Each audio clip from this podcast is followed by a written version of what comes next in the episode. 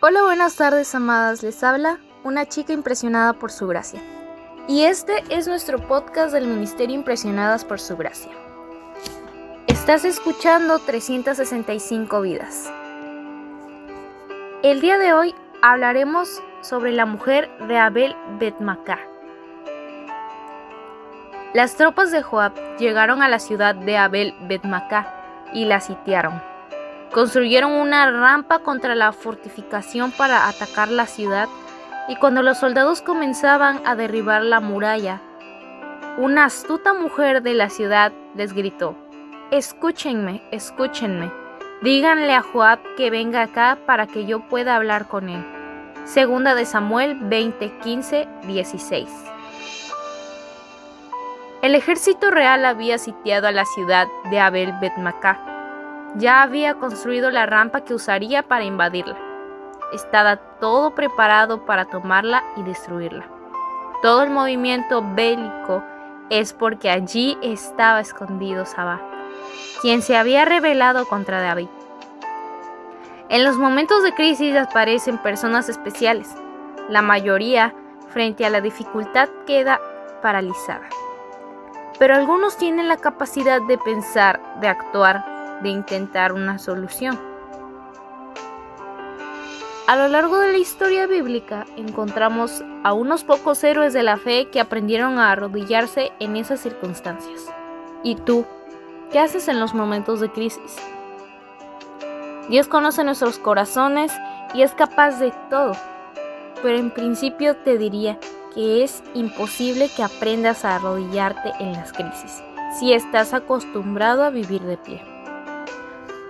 Lo cierto en este relato es que aparece una astuta mujer que grita sola para intentar solucionar el problema de todos. Tal vez ella no sabe quién es Joab ni lo que realmente estaba sucediendo, pero actúa rápido y toma iniciativa. Al conversar con Joab por las razones de la invasión, escucha de boca del general que si le entregan al hombre que él busca el ejército se retira. Ella no duda. Desde la muralla arrojaremos su cabeza. Segunda de Samuel 20:21. El relato se reduce a una frase. Y fue tal la astucia con que la mujer habló con todo el pueblo, que le cortaron la cabeza a Sabá, hijo de Bicri, y se la arrojaron a Joab Segundo de Samuel 20:22. Es posible que un pecado escondido es algún lugar de tu corazón, que solamente tú conoces y que, íntimo y profundo, te lastima. Esté haciendo que te sientas espiritualmente acorralado.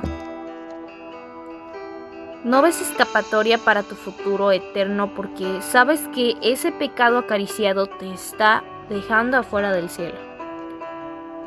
¿Qué hacer? ¿Cómo actuar? Los momentos de crisis no son situaciones para jugar. Son instantes excepcionales para tomar decisiones que modifiquen tu realidad, presente y futura. Córtale la cabeza a ese pecado y arrójalo por la muralla de tu vida. Gracias por escucharnos en este bello día. Nuestra oración es que Cristo viva en tu corazón por la fe y que el amor sea la raíz y el fundamento de tu vida. Y que así puedas comprender cuán ancho, largo, alto y profundo es el amor de Cristo.